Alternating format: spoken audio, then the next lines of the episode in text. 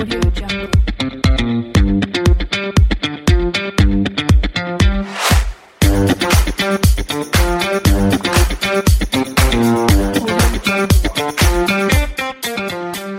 tal amigos y amigas del podcast de ventas B2B? Estamos enfrentando un nuevo episodio, partiendo marzo, y vamos a hablar en este episodio de ciberseguridad, de tecnología, de teletrabajo y de todas esas cosas que para nuestro público de auditor, ¿no es cierto?, de emprendedores y vendedores en Latinoamérica que nos escuchan puede ser de interés conversar. Y para esto tenemos un invitado especialista en el tema de ciberseguridad. Él es Carlos Lobos. Hola, Carlos, ¿cómo estás? Hola, Julio, un gusto estar acá. Un saludo a todos los que nos escuchan y un placer poder conversar contigo de, estas temáticas. Excelente, Carlos, y gracias por haber aceptado la invitación. Les cuento que Carlos es eh, ingeniero eh, civil en informática, tiene un magíster en informática y tiene un montón de títulos asociados al tema de tecnología y, de desarrollo. Y actualmente es director académico de programas de formación en seguridad de la información y en ciberseguridad. Asusta eso de, la, palabra ciberseguridad, Carlos, ¿no?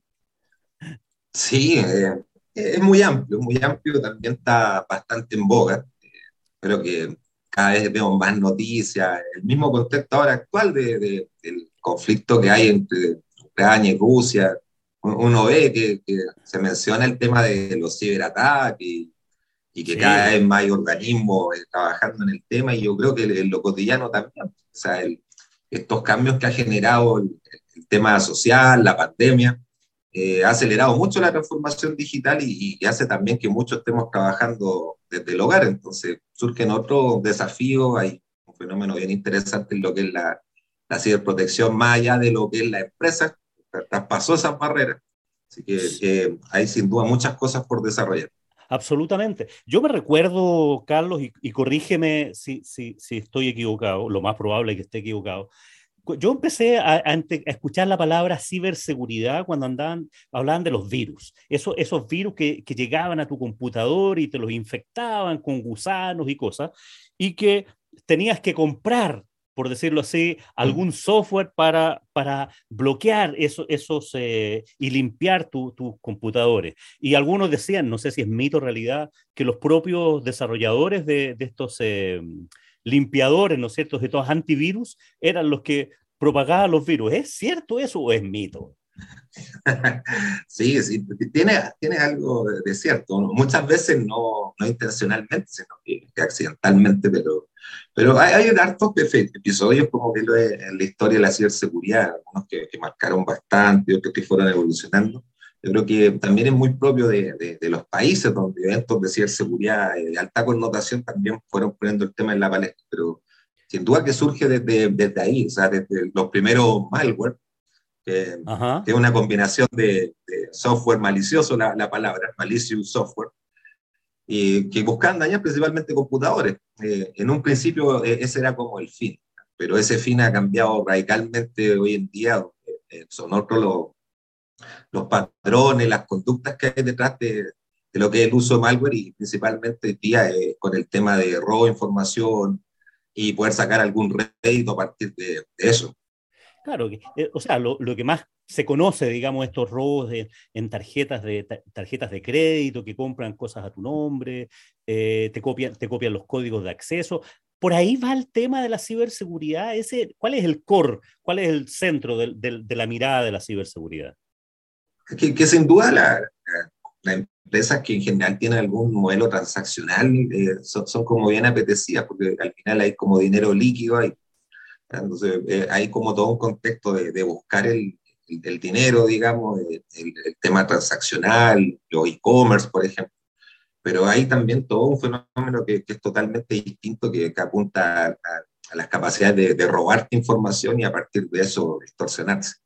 El, el, un concepto que hoy día está muy popular, que es el tema de, del ransomware, que, que básicamente es software que, que es malicioso igual, que cifra tu información y además buscan robarte la información. Entonces, te extorsionan en base a, si quieres recuperar tu información, tienes que pagarnos, y si no pagas, bueno, van más allá en la extorsión y te dicen, bueno, si no vamos a publicar datos, pueden ser muchas veces de, carácter personal o que sean muy confidenciales para eh, los propósitos de la empresa. Eh, entonces, por ahí empiezan después con la extorsión. Entonces, habla de la primera, la segunda, hasta la quinta extorsión por diferentes contextos. Porque no te dejan operar, eh, no puedes ocupar tu información, te genera un daño a la imagen terrible y posteriormente te amenazan con publicar tu información, que eso también genera sanciones.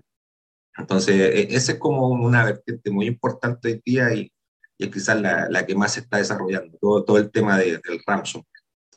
Oye, porque es súper delicado eso. A mí me llegan todos los días un montón de spam, eh, algunos que los son capaces de bloquearlos, la, la, los firewalls, y, y, y, otros no, diciéndome que está lista la factura, que, que, está lista la orden de compra, que por favor le mande, le mande la factura. O sea, cuestiones para que el mundo, el mundo de las ventas es lo, lo, que somos vendedores ansiosos, digamos. Entonces, me imagino que un montón de gente debe caer en, esa, en ese tipo de cosas y hacen el, phishing, ¿no? Es, es el, cuando pesquisan tu, quieren, quieren pescar tus datos personales.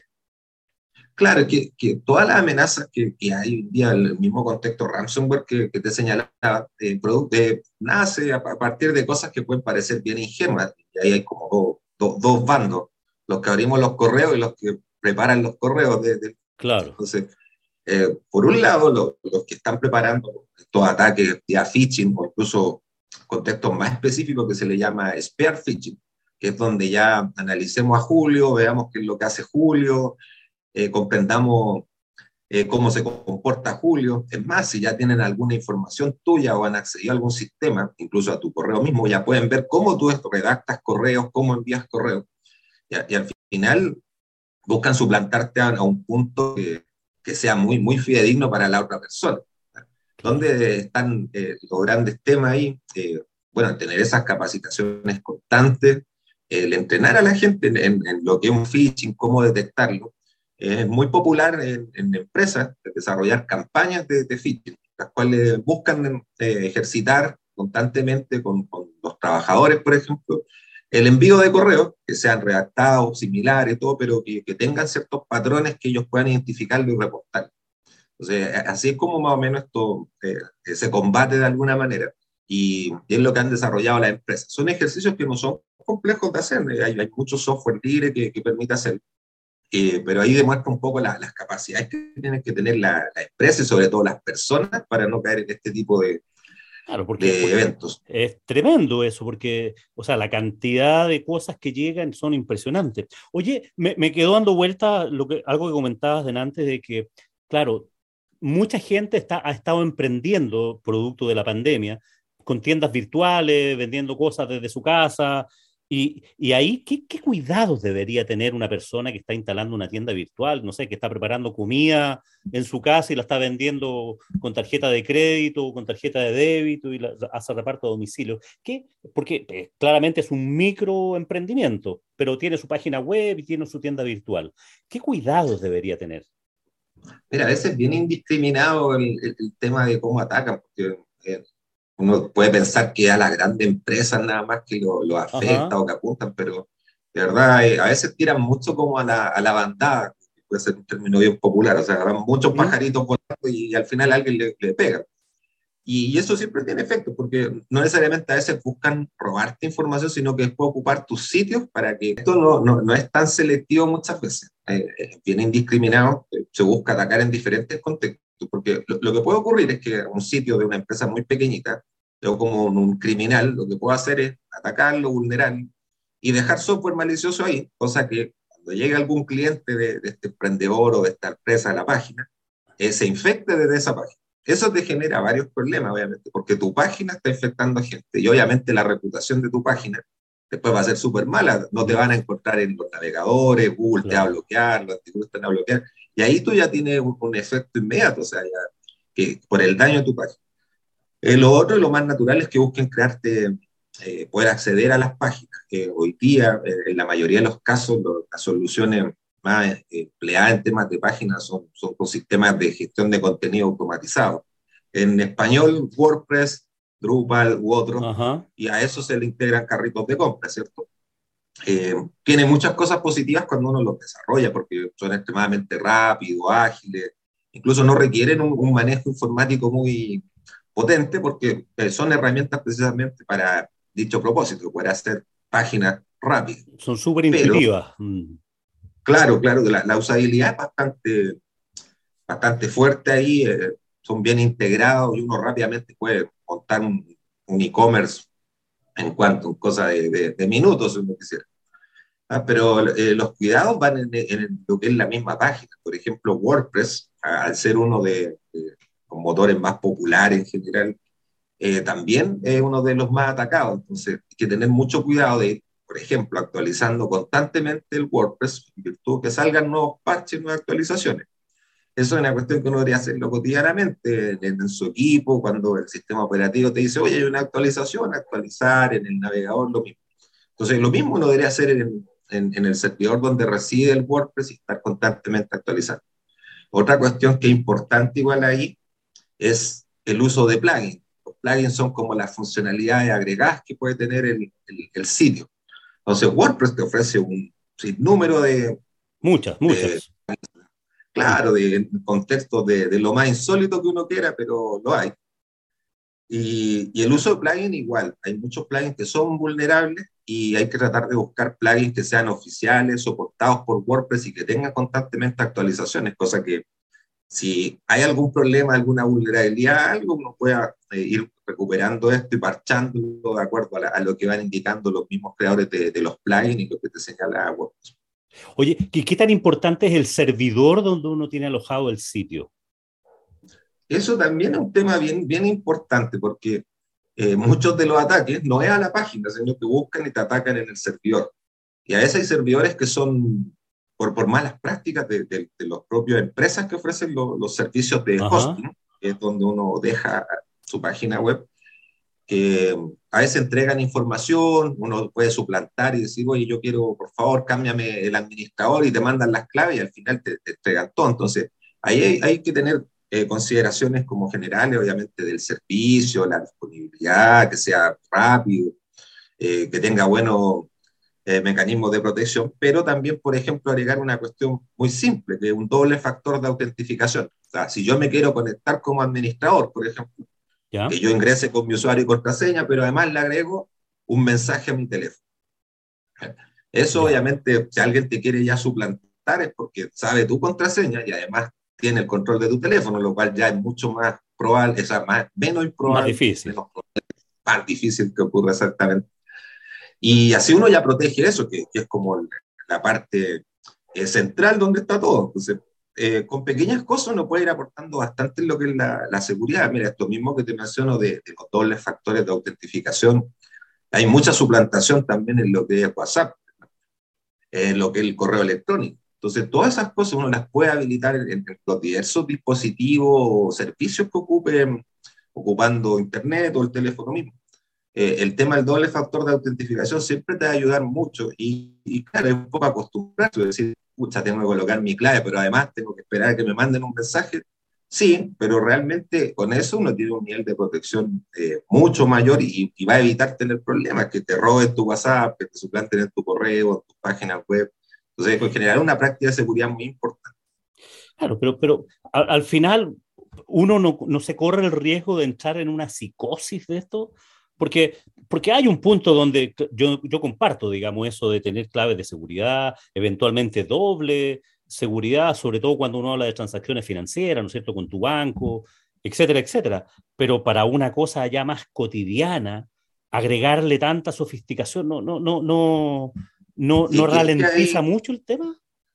Sí, es que ahí, por ejemplo, y, muy buena tu pregunta, porque eh, uno podría decir, Claro, pero no va a estar a cada rato, se ocupa el teléfono a cada rato, eh, no va a estar a cada rato haciendo esa verificación. Efectivamente, lo que hacen hoy día los servicios que, uno le agrega esto, eh, por ejemplo, en el mismo WhatsApp. El WhatsApp sabe que si está en mi equipo instalado, no me va a estar preguntando constantemente el doble factor de autentificación, me lo va a preguntar una vez a la semana. Claro. Pero ¿qué va a pasar? Que si yo lo instalo en otro equipo, que es lo que ocurre cuando hay una suplantación, me lo va a pedir automáticamente, inmediatamente. Entonces, eh, lo que detecta, detecta otra IP, ya. Detecta, más que otra IP, detecta otro equipo. Entonces, lo mismo ocurre con el correo electrónico. Yo, por ejemplo, tengo dos factores de autenticación en mi correo, pero no me lo pide a cada rato porque también sería súper inoficioso.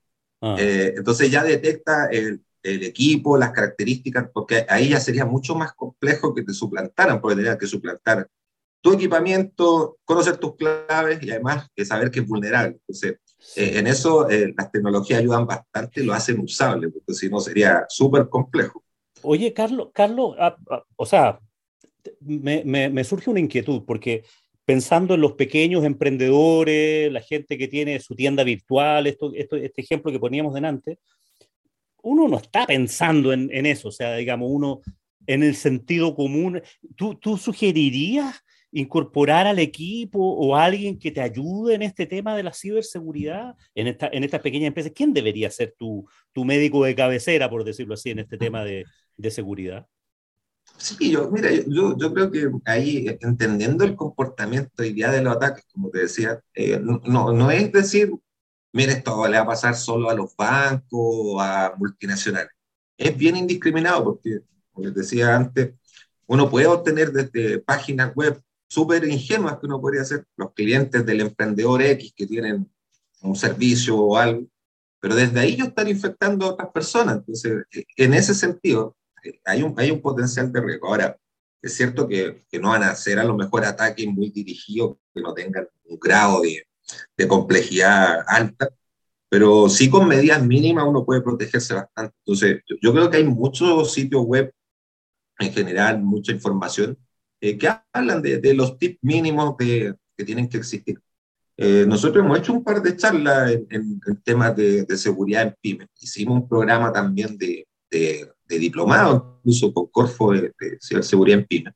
Y a lo mejor podemos activar algo y hacer eh, quizá alguna charla o algún seminario más específico en esa materia. Pero siendo más práctico, perdona Carlos, o sea, estoy pensando en una cuestión súper práctica, estoy pensando en, la señora Juanita, ¿no es cierto? Tan, tan usada, ¿no es cierto? La, la, señora que, está, que puso una tienda virtual en su computador y le llega, no sé, algunos pedidos de, de las cosas que hace a su tienda virtual.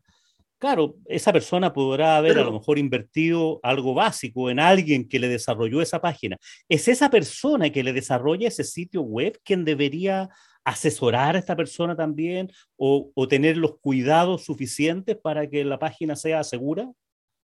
Mira, yo, yo creo que es bueno verlo en, diferentes contextos, ya, ya, que estamos ahí, lo vamos a situar en, el tema de emprendedores. hay emprendedores que, que, de plano ocupan las bondades de algunas redes sociales, ¿cierto? Claro. Los, los marketplaces que tiene el mismo Facebook, otros marketplaces. De hecho, muchos venden por Instagram. Entonces, te planteo la siguiente pregunta. ¿Qué pasa si tú pierdes tu cuenta? ¿Qué pasaría en tu negocio? Claro, si tengo solo redes sociales, solo a través de redes sociales, pierdo, pierdo todo, diga. Pierdes todo. Entonces, a ese tipo de gente, la gran recomendación es que cuide su teléfono, doble factor de autentificación, que cuiden sus contraseñas de sus redes sociales, que sean de buena calidad, porque es su medio de trabajo al final. Si lo pierden, pierden todo, ¿cierto? Claro. ¿Ah? Después tiene el, escenario, bueno, ya avancé, me he ido mejor, tengo mi página web, te integro con un e-commerce. ¿Ah? ¿Qué pasa si tú empiezas a vender desde el e-commerce y tu e-commerce obviamente ha sido hackeado o ha sido eh, víctima de delincuentes y empieza después a aparecer como un sitio que es peligroso. Y cuando yo quiero ir a comprar, me aparece un warning, una ventana gigante, me dice, no, ya cuidado, este sitio es este peligroso, te puede virus acá este sitio no seguro. ¿Qué pasaría con las personas que están apostando por vender por ese sitio? Obviamente se van a ver asustadas y probablemente un buen porcentaje de las compras no se materialicen. Claro Entonces ahí es donde también hay que avanzar. Y en ese tenor, claro, hay muchas personas que avanzan con la seguridad por sí solas. Dicen, bueno, yo instalo esto. Entonces, ahí yo creo que ver tips mínimos, que hacerse responsable de eso, no es una cuestión como eh, digamos, es, eh, eh, volverse loco con esto y contratar una super consultoría. Hay varios tips mínimos de, que uno puede considerar. Y obviamente si uno encarga ese servicio a un desarrollador, a alguna empresa, a alguien que sepa, eh, hacerle ver que, que, el tema de la seguridad es importante, o sea, que, que en el fondo, por ejemplo, que haya una capacitación mínima de algunos aspectos de cómo actualizar la página después que se va la persona que te hizo la página, de cómo cambiar las claves, de cómo ver efectivamente si la página está segura o no. Actuar como cliente exigente, digamos, en el sentido de que quiere exigir, o sea, si alguien te desarrolló una bonita página web, que hay muchos de esos servicios, ¿no sé, te ofrecen unas cosas súper bonitas y el carrito de compra y todo eso, como cliente exigirle que tenga las condiciones mínimas de seguridad y con, con algún estándar, ¿cierto? Para, para que no, porque si no queda en el sentido común del, del usuario, digamos, que ah, mientras no te pase algo, no estás consciente de, de lo que te podría pasar, por decirlo así. Así, uno, uno cuando empieza a ver, así, no, no, es mi ánimo dar como un decálogo de, buenas prácticas, pero, pero cuando tú ya, ya estás en un contexto de, páginas, son sobre todo eh, desarrollos que están en WordPress, es tener mucho cuidado con la actualización. Es un tema muy sensible porque eh, como WordPress es tan masivo, hay muchos delincuentes también detrás de WordPress. O sea, cuando le encuentran una vulnerabilidad a WordPress, hay muchos tratando de... Por ahí se meten. Claro, porque eh, eh, son millones de personas que usan WordPress, entonces muy, muy interesante el poder vulnerar sitios de esa característica. Entonces, ahí un tema importante, estar actualizando, estar actualizando. Si tengo algún desarrollo adicional, tener cuidado que ese desarrollo sea seguro. Si ocupo carritos de compra, tener cuidado de las características de seguridad de los carritos de compra y de nuevo lo mismo, actualizar. La actualización es un tema súper, súper importante. Segundo gran tema, el control de acceso. ¿Quién tiene acceso a esto? Y eso pasa mucho también, que a veces se van los desarrolladores y uno que hace los accesos a las páginas, que es un cuidado también muy importante. Entonces, tener un buen control de los accesos al hosting, de hacer el servidor, y a la página. Tener cuidado que no hayan usuarios que no los conozcan como administradores dentro de la página o en el mismo hosting. Y después ya es un tema de de hacer revisiones permanentes donde uno igual hay servicios que, por ejemplo, te previenen de muchos ataques, de muchas cosas que no son costosos y, hay que hacer una configuración de RAP que, no es compleja tampoco, pero bien alguien especializado podría hacerlo, pero te deja con un nivel de seguridad muy importante. Estoy hablando de, no sé, soluciones de 5 dólares al mes, 10 dólares al mes, que, que, te permite avanzar mucho. O sea, te bloquean ataques, te eliminan IP. Por ejemplo, si ya identifican una IP que, que te quiere atacar, que está con todos los patrones que, está de comportamiento, está diciendo, no, este tipo lo que quiere hacer es atacarte, lo que hacen estas soluciones te bloquean ese. Así la persona ya no puede acceder a ese IP ataque. Y te lo van haciendo automático. Entonces, hay múltiples soluciones en ese tenor de bajo costo. Entonces, uno invirtiendo un poco con una asesoría especializada que te lo instalen, te lo programen, puede llegar a, un muy buen nivel que ya te permita avanzar por, mucho por sobre lo que es el, el, normal usuario de, de página web de e-commerce. sí, no, perfecto, lo, entiendo, Carlos. Oye, con, con, el tema de la proliferación del, del, teletrabajo, con más gente desde sus casas, en sus terminales, en su notebook, conectados en algunos casos desde teléfono solamente incluso. Eh, ¿cómo, ¿Cómo se ha visto afectado el, el tema de la ciberseguridad? ¿Es lo mismo o es un tema cultural de las empresas de soltar un poquitito así el, el, que la gente pueda trabajar desde su casa? Ahí tiene, varios matices. Mira, hay un tema de, infraestructura que, que, obviamente cambia, ya, ya la red como que está más lejos, pero también un poco cuidar tu, tu información, tus activos que hay detrás, pues, entiéndase los computadores, lo que hay en los computadores. Eh, las leyes también han, puesto eh, varias directrices en relación al tema de cómo regularlo, pero yo creo que al comienzo un gran tema fue, bueno, ocupamos un computador de la empresa o un computador de la persona. Y en la mayoría de los casos era ocupar el computador de la persona. Entonces, eh, eso en el tiempo yo creo que se ha ido regularizando, pero también hay, hay empresas, también que, que, parten con, yo contrato a alguien, pero ocupa tu computadora. Entonces, eh, muchas veces el, tener esa figura eh, en temas de ciberseguridad es un gran problema, porque como tú de alguna manera puedes señalar, sí, efectivamente el computador que ocupa Juanito, la señora María, es efectivamente seguro.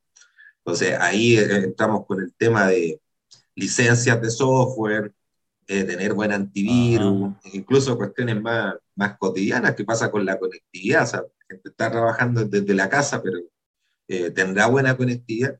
Y después los aspectos legales que, que las mismas leyes del teletrabajo impusieron, o sea, de, darle las condiciones adecuadas, de darle el equipamiento, el tema de la flexibilidad laboral, si son contratos eh, de teletrabajo. Entonces hay hartos desafíos desde esa perspectiva. Y ya más en los lo de más altos niveles, asegurar o sea, que, que hayan buenos mecanismos de conexión seguros, mucho uso de VPN. Eh, que lo ¿Qué que es un VPN? Eso, son, son redes privadas virtuales, eso es el, acrónimo de, de, VPN. Lo que te permite es conectarte de manera remota a una red de trabajo. Entonces tú estás en tu equipo y te genera un acceso seguro, porque toda la información va cifrada, a la red de la empresa. Y es como que tú estés trabajando de tu casa en la misma red de la empresa. Entonces, eh, al estar ya en la red de la empresa, obviamente podrás acceder a todos los recursos, sistemas, información, tal cual como si estuviera trabajando físicamente en, la, oficina del lado. Exacto. Entonces, eh, lo que más se, ha implementado es eso, eh, conexiones remotas vía VPN, con doble factor de autentificación, que ahí volvemos al tema. claro, al menos. Cuando me quiero conectar, normalmente va a haber un desafío adicional. Que lo, normal es que sea por el teléfono hoy en día, ya el tema de los tokens como que está fuera de moda, digamos. normal que sea el teléfono, entonces, en el teléfono tú instalas una aplicación y dices, oye, detectamos que te quieres conectar. Ingresa este código, ingresa el código y lo hace. Perfecto. Eso es muy cotidiano en, el acceso de VPN. Y, y, obviamente estar monitoreando eso. Una cuestión interesante igual también el tema de los respaldos. Como también la gente teletrabaja, hay más eh, susceptibilidad a robo, a pérdida del equipo también. Y en eso también es una cuestión bien importante. A muchos emprendedores les pasa, o sea, perder el equipo. A veces es terrible porque ahí está todo. Está la base de datos, los contactos. Entonces, tener respaldo de información tanto del equipamiento general que ocupen, computadores, teléfonos, entre otros, también es una cuestión muy importante.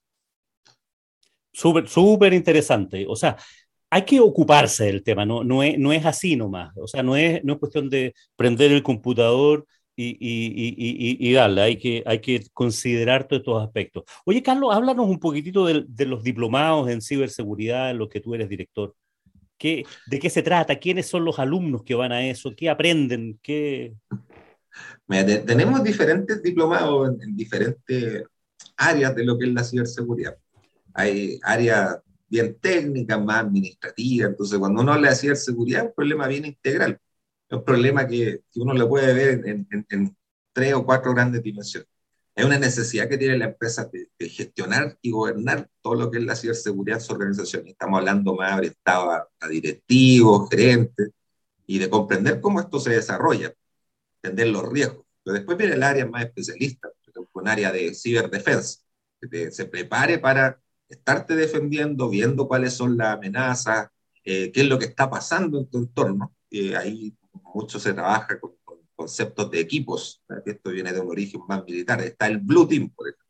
Ah, ya. El Blue Team, que es el equipo de defensa. Pero por otro lado está un equipo que uno especializa también, que eso es como, para muchos les, es como lo más divertido de todo esto, que son los que atacan, porque están viendo las vulnerabilidades que pueden tener los sitios. Y ese es el Red Team, como han, conocidos como los hackers. Ya, perfecto.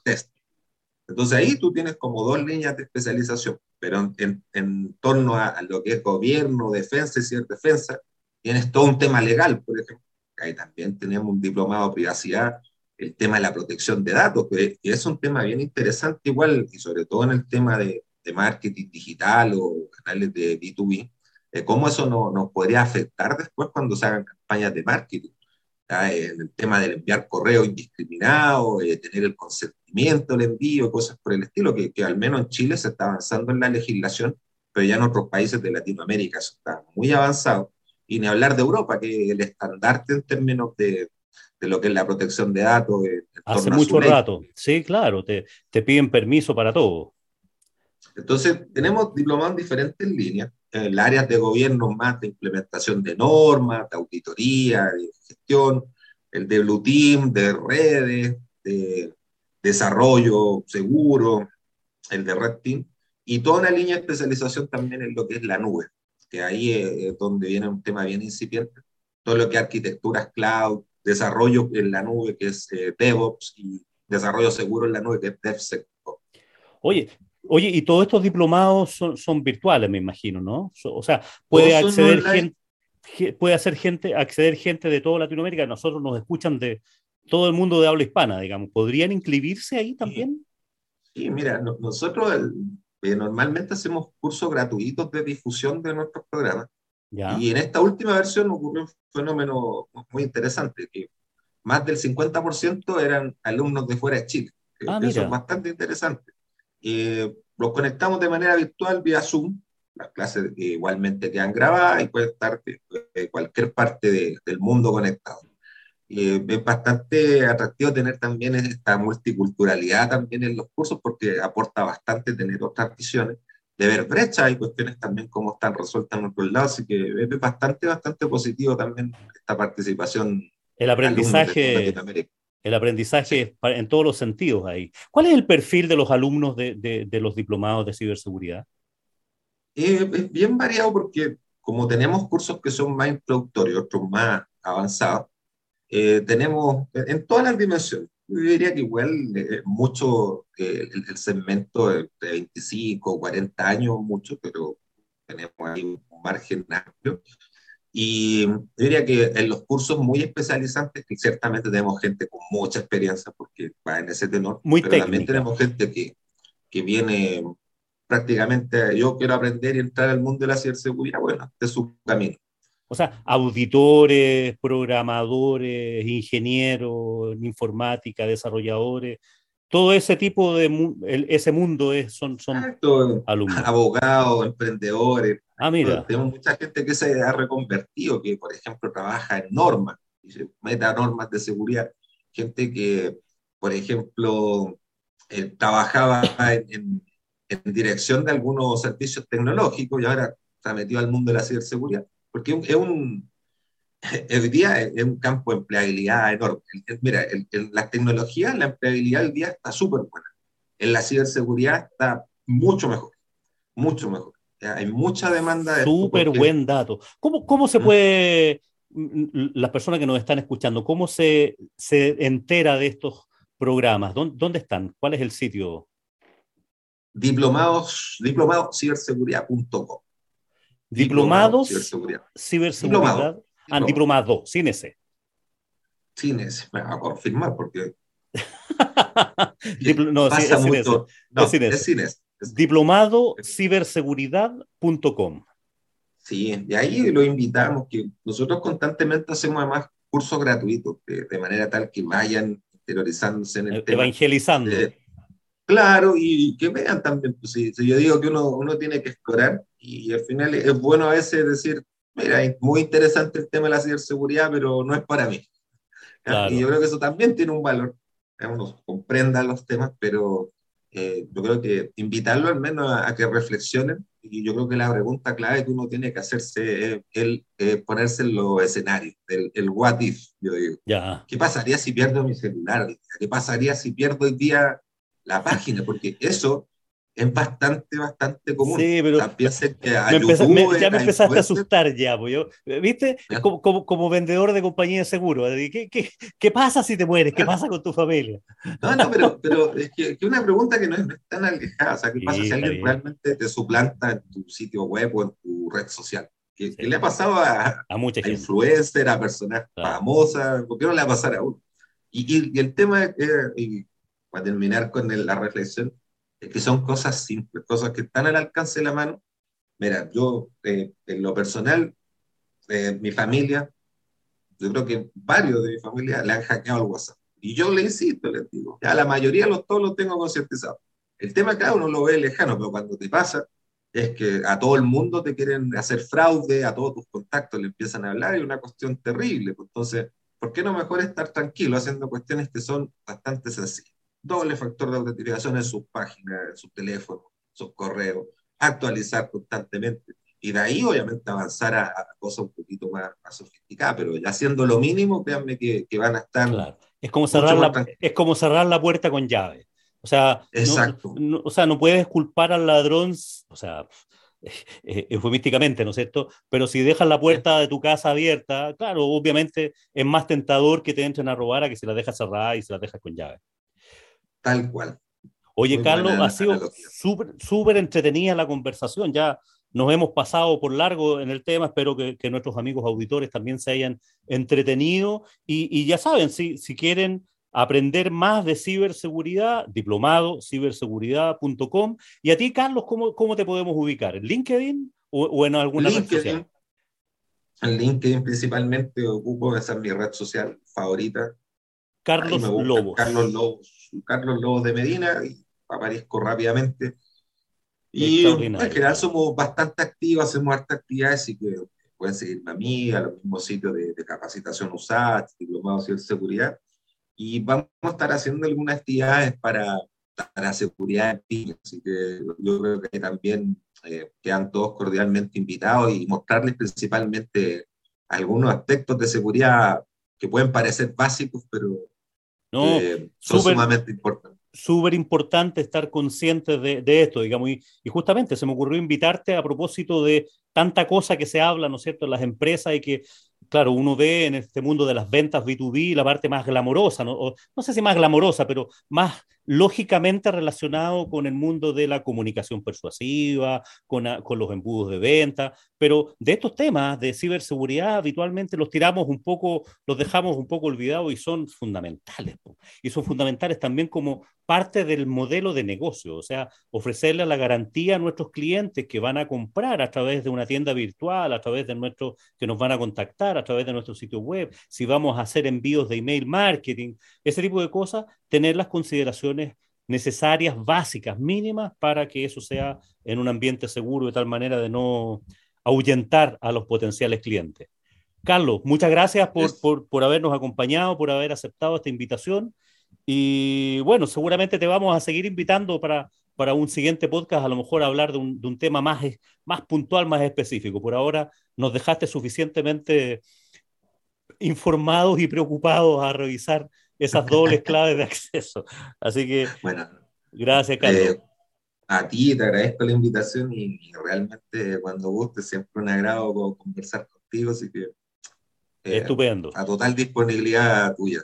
Muchas gracias, Carlos. Con Carlos eh, trabajamos juntos en, em, haciendo clases en unos magísteres en la, en la Universidad de Santiago. Yo hacía planificación estratégica y tú hacías clases de, de informática, de, de, de, ese, de esos temas para contadores, auditores.